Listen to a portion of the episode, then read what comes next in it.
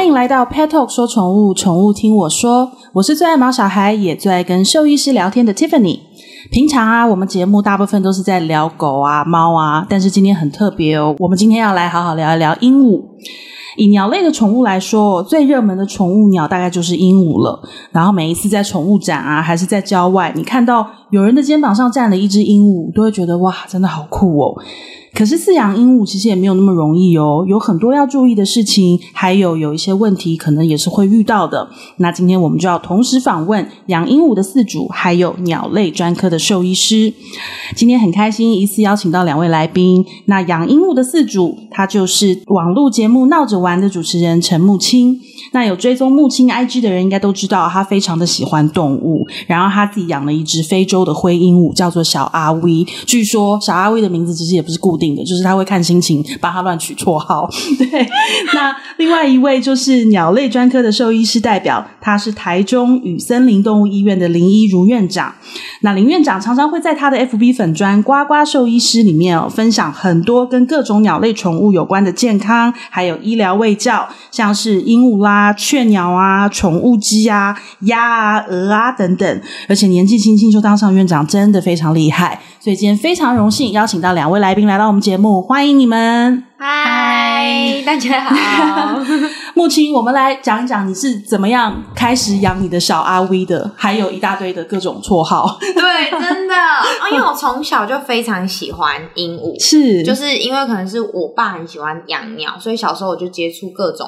鸟类。是，然后后来长大比较有时间的时候，就有一次在那个鸟类的社团看到有人自己的鹦鹉生了宝宝，然后我就觉得看对眼了，嗯，就冲去桃园把它接回来，嗯，然后到现在就是养了五年这样子。哎、我觉得。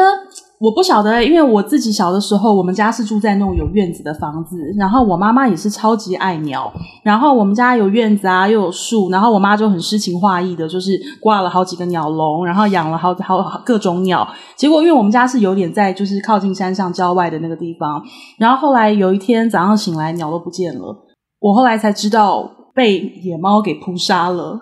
哦，对，然后甚至有一只，我们为什么会知道？因为有一只鸟，就是可能猫伸进去用手抓它吧，然后那个笼子可能就是很漂亮。那以前没有什么饲养观念，也不懂得怎么怎么去去保护，然后就那笼子的缝隙可能是缝隙大，然后鸟飞不出来，但是猫的手进得去。然后猫就把鸟给偷走了，那偷走干嘛我就不讲了。对啊对，但是后来那一次就是我们家鸟笼全部空了，我妈很伤心。然后从此以后我们家就再也没有出现鸟类。真的？对。可是后来就是我我的自己的小孩在大一点的的时候，我们有个邻居，他们养了一对金刚鹦鹉，很会讲话。对，超会聊天，超会互动。然后有一段时间，其实我真的也也也开始对养鹦鹉又很有兴趣。但那时候刚好在台北宠物节遇到呱呱兽医师，然后他就很残酷的跟我讲说不要养，他说因为不好养。对，对很不好养。可是爱就是我，我觉得有时候爱爱宠物，你爱什么动物，你跟什么动物就是相处得来，这这是一个天性。对对，那只是说今天鹦鹉成为很多人的养宠物的选择。那真的今天就是要来好好。你来分享一下，就是养的这个过程，然后跟你觉得有什么困难的地方，然后呱呱兽医师来跟我们建议一下，就是泼我们一点冷水，告诉我们说没有那么梦幻。那你要养要怎么样好好养？对对，我觉得非常需要，因为大部分狗跟猫的一些东西，其实网络上是蛮有蛮多资讯可以搜寻，但是关于鹦鹉其实真的不多。对，我对鹦鹉就停留在。很会讲话，然后其实，在他们的饲养上面是完全一窍不通。嗯，你可以分享一下，就是你是怎么开始，就是养鹦鹉啊，然后怎么进入这个世界，研究说它爱吃什么啊，要吃什么啊，然后跟怎么照顾，还有它的习性。好啊，但是我觉得我讲了，我可能会被兽医走，因为我就是一个那种很 free 的主人。当然，就是像小时候就是呃喂奶嘛，奶粉什么的，然后。小时候有发生过意外，因为他像他喝奶，他前面是有那个软管的，对，然后软管就直接跟着奶粉一起进到胃里了。对，然后刚刚才问兽医师，嗯，说是不是很多人有发生过这种情况？对，一天到晚，每一天就是只要在雏雏鸟季的时候，是。就会有散步时就会有人说啊，我的管子掉到素啊，它其实是掉到素囊里面，我要更正一下，素囊的，对对。对，就是鸟的生理构造跟。呃，哺乳类不太一样，是，他们就是有一个储存食物的空间叫嗉囊，它是在脖子这附近，嗯，所以。通常我们听到软管掉下去的时候，会叫他赶快带来医院，因为还在这边，我们可能可以推出来，可以不用手术。是，对。但是如果真的掉到胃里面，就真的要手术了。哎，林医师可以来帮我们分享一下，就是如果今天我们要养一只鹦鹉，我们要做的准备，然后跟我们接下来可能会遇到的问题会是什么啊？我觉得你要做准备是要先挑好鸟种，就跟你们看要养狗猫一样，就是狗有吉娃娃，也有黄金，就是体型的大小差很多。对，可是狗它比较简单，就是狗就是狗，可能平均寿命就大概可能十几二十。可是鸟的话。小型鸟可能十年的寿命，嗯，可是大型鸟就有七十年的寿命，这么久。对，对我跟你讲，我当时为什么养灰鹰？因为灰鹰最长寿，对不对？诶，算偏长寿，偏长寿不到。那最长寿是什么鹦鹉？我觉得大概金刚那类的才会是比较长寿，就是琉璃啊，然后或者是。紫蓝金刚那类的，大概七十年，七八十年。那婚姻是不是大概五十？对，四五十。对，我就打算为什么选婚姻，就想说陪你到老，陪我到老，就是不能再死了。我再死一个虫，我受不了。可是那这样子，它寿命这么长，是不是要先想一下，万一那个主人先走了，鹦鹉还在，那谁照顾它？对对，就我的同事他们家就是有养一只，也是四五十年寿命的，是亚马逊小黄帽亚马逊鹦鹉，然后他就有签。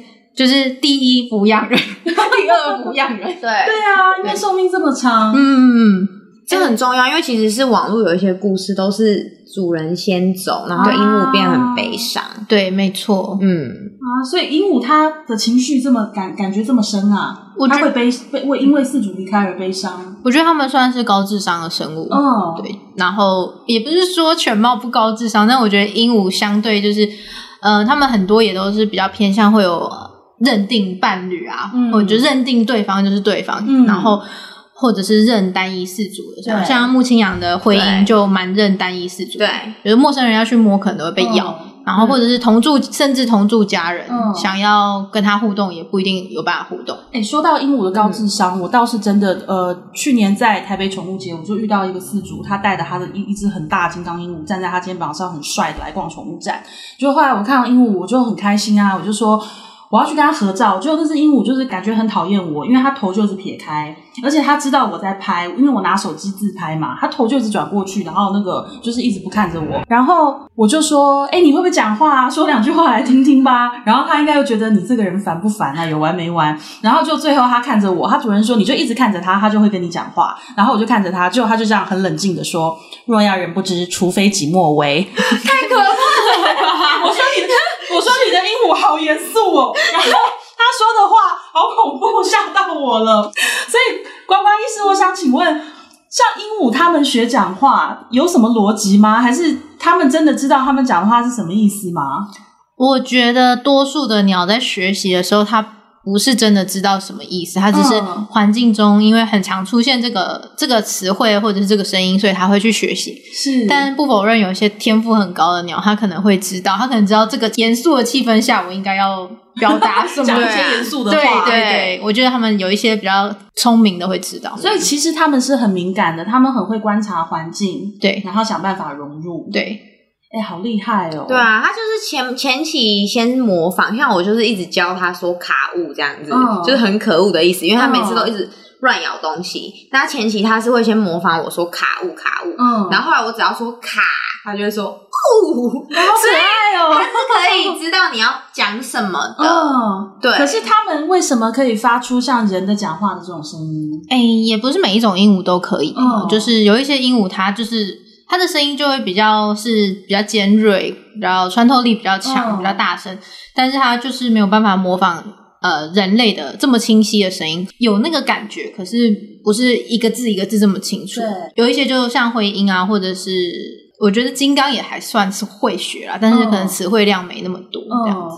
我觉得他们现在听到这一集，他们应该在想。你傻了你，你你会学猫叫，我为什么不能学你讲话？对我我因为有时候都会觉得我自己才是鹦鹉，就是很常就鸟来看诊，然后我就会对它开始吹口哨啊，然后弹舌啊之类，然后我想说，到底我才是鹦鹉还是它是鹦鹉这样子？说哟呼，我可以跟你聊天哦，你不用一直这样子模仿我。对，感觉他们就是录完这一集，我觉得以后看到那个鹦鹉要很尊敬他们，然后都不能乱讲话，因为怕被它学走。真的啊，因为像我们家电话只要一响。嗯电话的铃声响，我们家鸟就会说喂，喂好，拜拜，好可爱哦，对，喂，然后停顿，好，拜拜。他所以他是其实是知道的，嗯，他不一定是模仿，他其实是知道一些。那他会不会乱讲话？就是譬如说他。可能要吸引你注意，然后就是你在看书，还是你准备要睡觉，然后他就一直跟你讲话，他会一直吵啊，怎么办啊？叫他闭嘴吗？对啊，我就这样，因为因为我之前跟另一个室友一起住，然后因为我很常不在家，他比较常在家，然后我的鸟就一直尖叫，然后他就一直对着他喊闭嘴，然后后来有一天他喊闭嘴，我的鸟也说闭嘴，而且是带有非常情绪化的声音，很明显不是我教他的。我觉得室友崩溃吧，被室友崩溃，被一只鸟凶，就两个一直闭嘴，闭嘴，你才闭嘴，吵死了，就一直这样骂对方，这样。天哪，好超现实哦，这个场景。对啊，乖乖医师怎么办啊？就是这是跟他的行为有关了，对不对？有，就是像鹦鹉的话，因为他们其实嗯，多数是群居的，然后也会，嗯、他们就是住在什么？对对对，住在草原上面。那其实他们在白天跟下午也两个时段比较容易会需要，就是。沟通跟同伴沟通，所以清晨刚起床的时候，就是叫同伴起床啊，然后走，快点去找食物吃了。哦、跟下午呃要回家了，然后快点叫同伴之类。当然遇到危险的时候，也是会发出警告声这样。嗯，所以就是如果说你养鸟的话，你在应该会在清晨跟太阳要下山那个时候，他们就是会特别的吵闹。嗯，那怎么办？跟他聊个天吗？嗯，我觉得那个时候其实可以比较适合可以带出来发泄，嗯、就是可能互动啊，或者是如果事主真的没办法的话。我们当然会，就是可以说可以盖盖个布，让他就是稍微冷静一下，哦、黑布这样，这不是不是小黑屋啊，就、哦、只是提早说让他知道说，哎，太阳下山了，可以、哦、可以回家了，哦、准备回家了这样子。对，因为我蛮常被问这个问题，就是、嗯、那我晚上睡觉他会不会吵？对啊，其实不会，你关灯，然后布盖起来，他知道他要睡觉了。嗯，所以他会跟人的生理时钟一起配合。会，哎，我现在真的觉得他们高深莫测，哎，我觉得。对他们另眼相待，智商超高的，啊。那婚姻智商是几岁？我忘了。其实我们很少这样去算，因为我们还是遇到特例啦，哦、就是有很笨的婚姻，有很笨也有很聪明的。我们有遇过那种很会讲话，但我觉得他就是智商不高。为什么？因为他就是他讲话的时机点都是他被我们抱着抽血啊，或者是干嘛什么，就是紧张的时候才会讲，可是平常不讲话啊。他紧张的时候就噼里啪啦，一直讲，一直讲，一直讲，一直在 murmur 谁谁凉这样。对，然后可是我讲一些不相关，就是。之前我有一只，它就是我们帮它抱出来戴头套，嗯、因为它就是有一个伤口这样，然后它就开始，因为那时候在选举期间，它就开始动算动算。对，哎、欸，我访问过这么多兽医师哦，大部分是犬猫啊，可能还有兔兔子啊这样。我觉得呱呱呱呱兽医，你大概是这么多兽医里面，大概唯一一个有机会可以跟你的病患聊天的。对。你知道，因为通常只能跟饲主讲话，病患本人不会，本狗本猫不会说任何事情。但是你的你的病患有可能会跟你聊天，对，会跟我报名牌，好刺激哦！对啊，所以我觉得我相信现在人哦，因为选择宠物真的很多元，就是像。越来越多人养特宠啊，然后甚至有很多我都觉得这个该出现在家里嘛，对。可是我觉得现在不知道是因为就是讯息很广泛啊，然后还是说大家接触越来越多，就会发现说哦，原来这个是也可以养的，这个我们可以试试看。可是我真的还是觉得，就像你养狗养猫的人，我现在你突然给我一只鹦鹉，我也会不知道拿它怎么办，然后就是可能。拼命跟他聊天，因为我就觉得 鹦鹉对我的印象就是爱讲话，但是搞不好到最后是我的鹦鹉骂我：“你闭嘴，你不要再聊了，我要休息。”然后拿黑布盖我。对，所以我觉得养鹦鹉现在真的，我听到好多人在养，包含说我们有一年的台北宠物节，我们的义诊，我们当时有鸟的门诊，嗯、哇，那个来的好壮观，而且好多是专门那个木瓜瓜兽医的名儿来的，就是好多他的粉丝。我觉得你们养鹦鹉。它不会飞走吗？我超多问题的，哎、欸，啊、很多人问这个不会飞走吗？你窗户关起来就好了。那会在家这样飞来飞去吗？会，嗯，随便飞，然后随便给我乱咬。飞对，哦、乱咬东西。对，鹦鹉还会乱咬东西。对，我觉得养鹦鹉要非常注意，就是它乱咬东西。嗯、然后我都很担心一件事情，它到底有没有把那些东西吃下去啊？我到现在还不知道，因为。我浴室胶条都被它咬烂了，嗯，然后还有之前我的木门，它喜欢站在门上面，嗯、然后木门也是那个油漆都被它咬下来了。娃娃兽医，你是不是觉得其实一天到晚有很多鸟到你那边去开刀的，因为乱吃东西？嗯、对，其实蛮多的。天哪，那他们是习性喜欢这样啄，然后咬，不小心误食吗？嗯，对。那因为其实他们没有手。他们不像就是犬猫有前肢可以去探索，嗯、可以去触碰嘛。那但他们就是用嘴巴去感知这世界上的任何东西。嗯、对，那像草原鹦鹉，比如说有些玄凤、小型鸟啊、玄凤啊、虎皮啊，他们就是那种大草原上，他们就会用嘴巴去吃地上的种子，所以他们就在家里，你看地上很多什么小石头还是什么沙石，哦、他们就会在地上吃这样子。哇！然后大型鹦鹉的话，就是你们家这种灰鹰的话，它就是。破坏力会比较强一点点，对，那它也会用嘴巴去，比如说，因为他们在野外就是啃树枝啊，或者是找果子啊什么之类，所以如果你没有给它适当的玩具，或者是适当的出来飞行的话，它就蛮无聊，就一定会一直破坏了。嗯嗯，那你在鹦鹉的胃里找到最奇怪的东西是什么？螺丝钉、螺帽。啊嗯、天哪，这怎么吞得下去？对啊，它为什么会想把它吞下去？不小心的，亮亮的。啊，亮晶晶的东西，所以他喜欢 bling bling。对，对啊，它会咬我耳环。对，然后它还会咬名牌包，是不是那个皮很香？还是怎么样？一定要名牌。对，因为我有去问宠物沟通师，他干嘛每次看到我那个，然后他就说那个皮很香，他想要啃啃看。我刚刚以为那个沟通师要说，因为他喜欢名牌，他比较时尚。太荒谬了！真的要咬耳环呢，然后咬皮。沙发，嗯，我跟你讲一个很浪漫的，好。就是鸟会咬饲主的耳环或者是发饰，其实很多时候是他把你的头发当成同伴就是帮你理毛，啊、对，那可爱哦。他在理毛过程中理到一个硬硬的东西，他会以为是可能虫虫啊，或者是一些奇怪的东西，我要帮你用掉，所以他就会特别去咬这样子。原来如此，对，他是很关心你的。原来，因为你知道吗？你有时候把鹦鹉放在，它会自己冲到你的头发，然后它就像疯了一样在你头发里面一直玩，它要帮你理毛。因为它在帮我理毛，我在想说它到底在干嘛？好可爱哦，对，好可爱哦。所以鹦鹉是一种对饲主会很有感情、很有感觉。的一种动物，对，如果养的好，养的就是从小养的话是会的，嗯，嗯，或者是跟你吵架，那个跟你的室友 对骂。而且我突然想到一个问题，就是在想说，因为我的鹦鹉五岁了嘛，嗯、然后我就想说，它最近是不是在发情？它看着我，它一直吐饲料给我吃，嗯，有可能。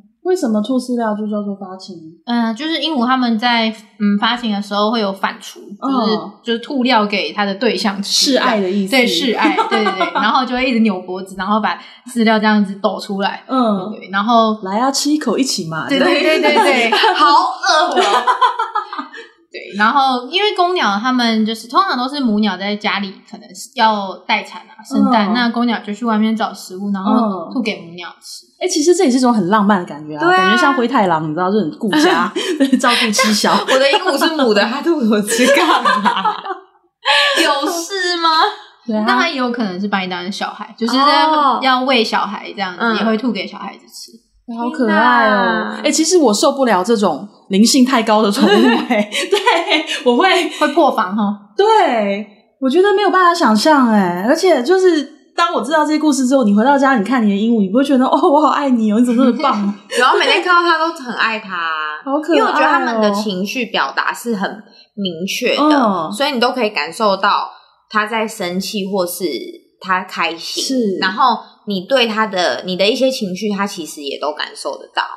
那鹦鹉要洗澡吗？嗯，要。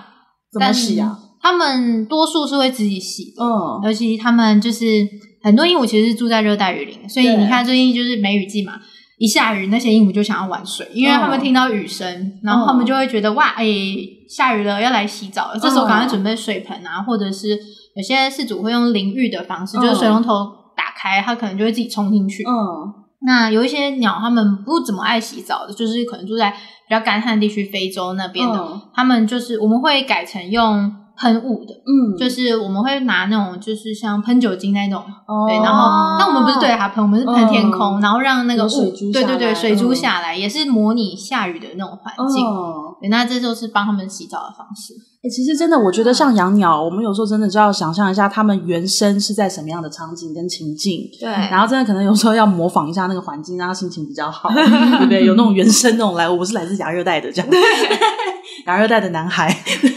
那就是你刚刚讲说鹦鹉在你们家就是到处飞来飞去，那你叫它过来，它会过来吗？他看心情，因为他是很有个性的。就像你说，有时候我拍在故意在拍他，他也都知道，他就不讲话了，他就不表演了。嗯，然后如果我没有在拍他，我叫他过来或叫他讲话，他就会讲。嗯、情绪好多、哦。对啊。那他睡觉睡哪里？嗯，他有时候我就是有时候是睡笼子，如果不想被他吵，然后有时候他就是睡我房间有一个可以站的地方，嗯、他就可以睡在那边。所以他是站着睡，对，站着睡。嗯、哦，很多人会问这个问题，对不对？对鸟怎么睡觉？哎，鸟幼鸟的时候，有些鸟它们就是很天真，它们就会直接躺睡，嗯、然后很多师傅就会以为挂了，嗯、对，赶快拍就说吓死，对，然后就发现啊，还还有在呼吸这样。嗯，然后长大之后，它们开始就是都是站着睡。嗯，对，那。呃，有些饲主会给窝，会给那种小树洞啊什么的，哦，它可以躲起来。对，但我个人不是很喜欢，不过就是给他们会有安全感。嗯，那他们一天睡觉的时间大概多长？呃，我是我都是建议日出而作，日落而息，就是模拟就是现在的环境，所以通常大概我会抓大概十到十二个小时，就是天黑的时间这样子。那因为我发现现在大家养鹦鹉。我想你的鹦鹉应该也是，嗯、就是可能会跟着人类的作息，有时候可能十一点、十二点才睡。鹦鹉熬夜，对，那它可能就会引起一些像你刚刚说发情啊，或者是情绪的问题哦，对，荷尔蒙失调，那它可能就会比较早熟，比较早发情，嗯，对，然后或者是它就会有些会咬毛，就是可能它因为真的睡太少了，所以它就开始咬毛。哦，对，因为有些鸟会得忧郁症，对，嗯，所以它是。你的意思是说，像它还是会跟着人类的作息？那人如果睡太少，它也跟着睡太少，它就会开始肥瘦。嗯，对，或者是生理时钟就是乱掉。嗯，对。因为人起床，它就会起床。然后所以养鹦鹉哦，还有一件事要注意，自己要很养生哎。对，我都跟人家说，你要养鹦鹉，你先搬去山上住，然后空气要好，然后要早睡早起，然后最好自己种田种菜，这样才不会有农药。天哪，鸟真的很难养。但好险我是早睡早起的人，所以我的鸟都睡得很饱。哦，那很好。嗯，那它吃什么？鹦鹉的主食？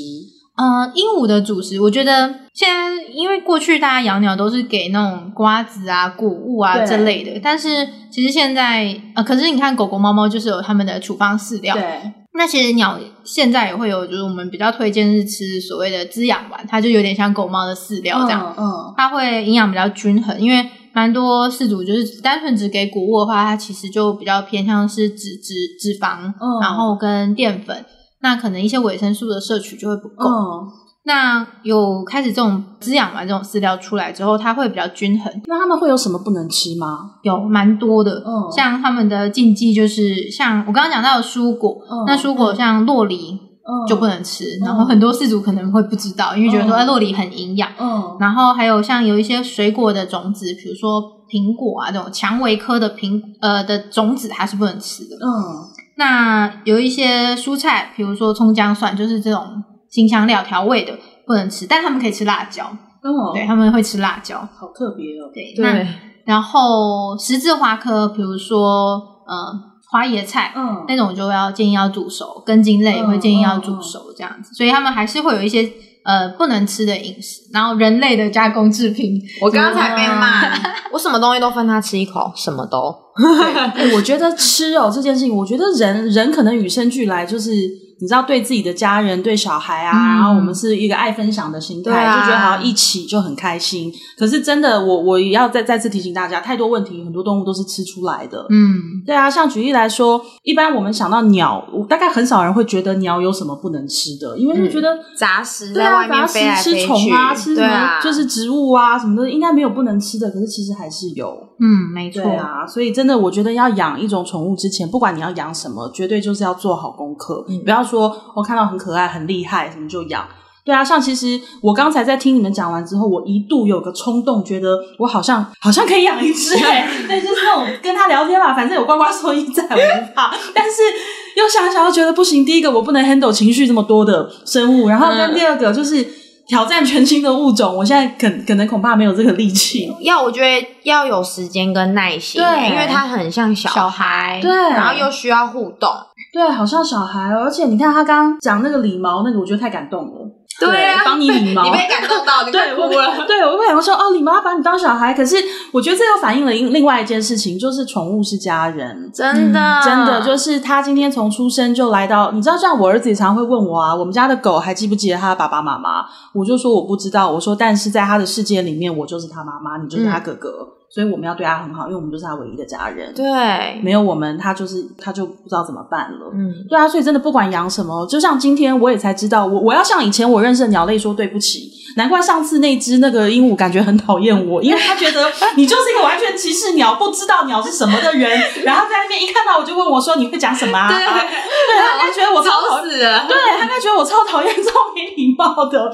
可是今天录完这集，我就觉得哇，以后看到鸟真的要敬礼哎，就是觉得他们其实是很有。想法不是你看到就是这样飞来飞去，然后好像什么都无所谓。嗯、对，哎，那呱呱兽医，你有没有什么给一些养鸟的饲主一些重要的提醒啊？我觉得我近几年来在临床上看到蛮多疾病，都是我觉得台湾本身。超高温多湿啦，嗯，很多饲主在饲料上面，刚刚你说吃出来嘛，就是除了给对的食物之外，还有就是怎么样保存，我觉得也蛮重要的。饲料的保存问题，对，因为我们我刚刚说我们大家都还是比较喜欢给谷物，加上鸟本身也喜欢吃谷物，因为就又油又香。那谷物在台湾像花生啊、玉米啊这种，就容易会有什么黄曲毒素啊之类的，或者是发霉，在我觉得近几年来有越来越常见。嗯，要给新鲜的食物，对，要给新鲜的食物。我之前也是，就是。饲料来了，我就是先用一个乐扣装起来。但之后我就是因为 case 越看越多，然后我自己的鸟我就去买那个抽真空机，哦、对，就是每一包分装，然后抽真空，对，哦、然后写日期这样。我等下就去买，买，因为我都是用那个夹夹起来而已，是不是不太够？对，不太够，要真的封起来。因为你们台北又这么湿的话，应该是不太行。哎、嗯，那他们有特别什么怕热、怕冷、怕潮湿什么吗？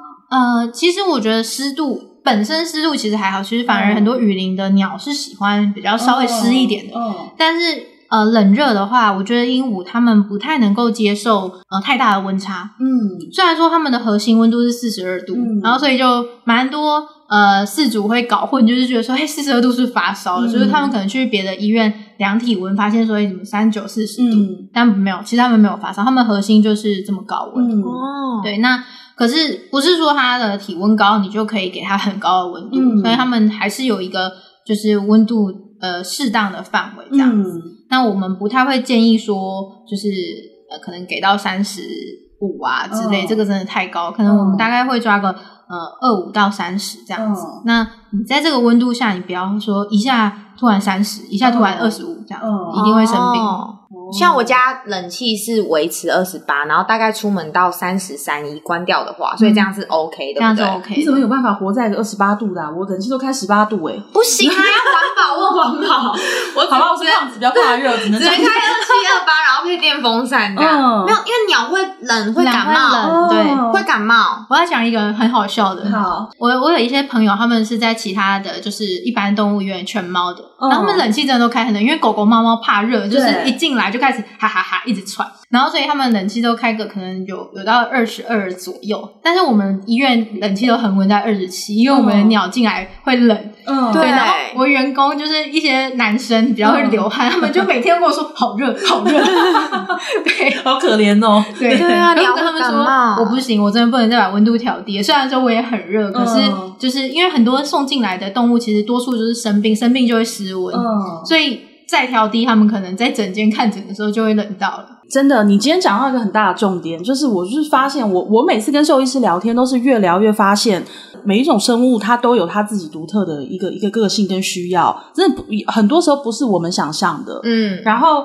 我之前也曾经遇过一个朋友，他就说：“哦，我养什么都死。”然后他就说：“我是一个不适合养养养宠物的人。”我就说：“这这跟八字可能没有什么太大关系，而是你到底用不用。”的是正正确的方法。对，举例来说，一只鹦鹉到我手上，如果我都没有知道这些知识，然后跟我住一个礼拜，它大概就开始不停的生病了，流 流鼻水，流鼻水啊，对啊，然后开始跟我是一个大熬夜狂，然后它可能就开始躁郁症。对，所以它就是真的还是会有适合不适合。然后跟养了，真的我觉得要提醒大家一件事。不要去试着把它改变成跟你一样，因为你是人，然后它是不同生物。你要想象它原本可能是在森林里面，原本是来自于热带雨林，原本来自于哪里？对你要它过跟你一样的生活，换来的就是大家轮流生病，然后。跟最后分手拜拜。